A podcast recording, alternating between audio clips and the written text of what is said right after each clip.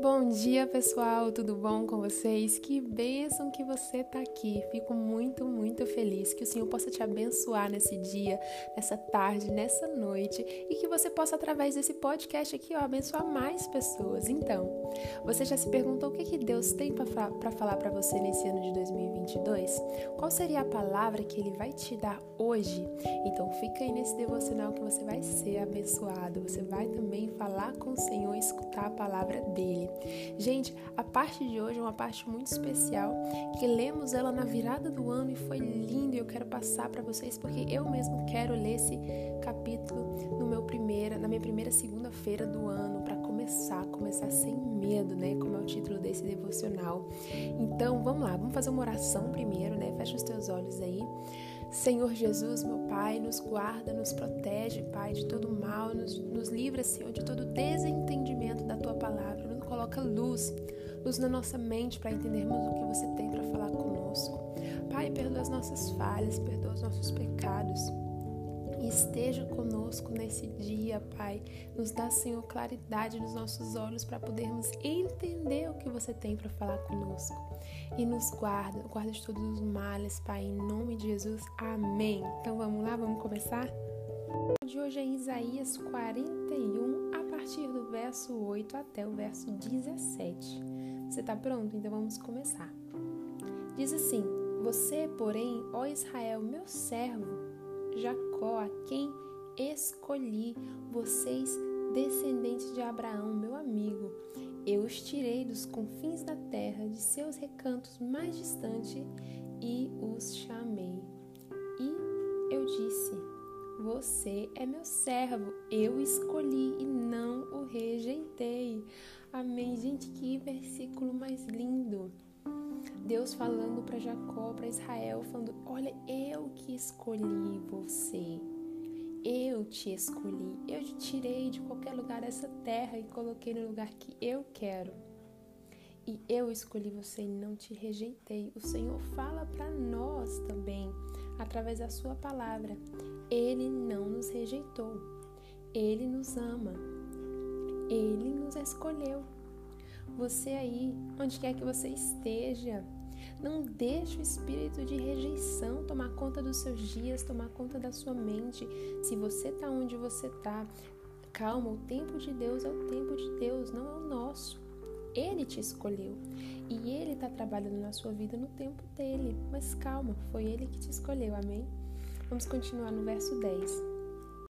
E o verso 10 diz assim: Por isso não tema, pois eu estou com você. Não tenha medo, pois eu sou o seu Deus. Eu o fortalecerei e o ajudarei e o segurarei com minha mão direita e vitoriosa.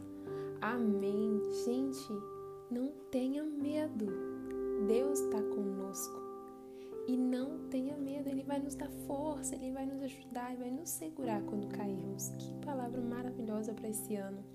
Verso 11: Todos os que odeiam certamente serão humilhados e constrangidos. Você serão como nada e perecerão. Ainda que procurem os seus inimigos, você não os encontrará. Os que guerreiam contra você serão reduzidos a nada. Pois eu sou o Senhor, o seu Deus que o segura pela mão direita e diz a você: Não tema, eu ajudarei. Amém. Olha só, todos os nossos inimigos. Quem são nossos inimigos? Deus não está falando aqui da vizinha ou do, da tia, não sei quem. Deus está falando de guerras espirituais também. Está falando das nossas batalhas, das nossas dificuldades, das situações da nossa vida que lutam para nos derrubar. Não temeremos, pois Deus, Ele toma conta isso. Amém.